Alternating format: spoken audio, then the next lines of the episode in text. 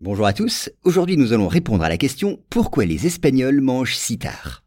Alors tout visiteur constate durant son séjour en Espagne que les habitants de ce pays ont l'habitude de manger tard, aussi bien à midi que le soir.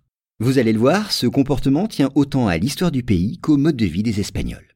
Même si l'Espagne est restée officiellement neutre durant la Seconde Guerre mondiale, le général Franco avait des sympathies pour l'Allemagne nazie. Et il le montra d'une manière qui, pour symbolique qu'elle fût, eut des répercussions sur la façon de vivre des Espagnols. Ainsi, alors que par sa position géographique, l'Espagne devrait partager le même fuseau horaire que le Royaume-Uni ou le Portugal, le pouvoir franquiste rattacha le pays au fuseau de l'Allemagne. Et tout logiquement, cette décision s'est traduite par un décalage d'une heure pour les heures des repas.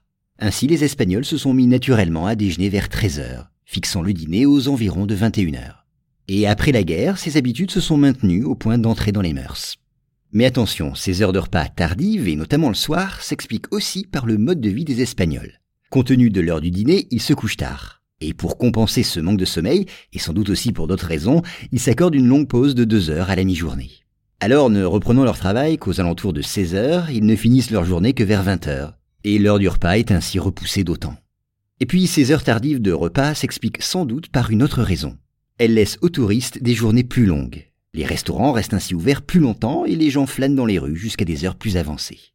En résumé, cette habitude se traduit par une animation nocturne plus intense qui entraîne une fréquentation touristique plus importante. C'est d'ailleurs en partie pour ne pas compromettre le tourisme, une activité économique majeure pour l'Espagne, que le gouvernement espagnol a renoncé pour l'instant à ramener l'Espagne dans son fuseau horaire naturel.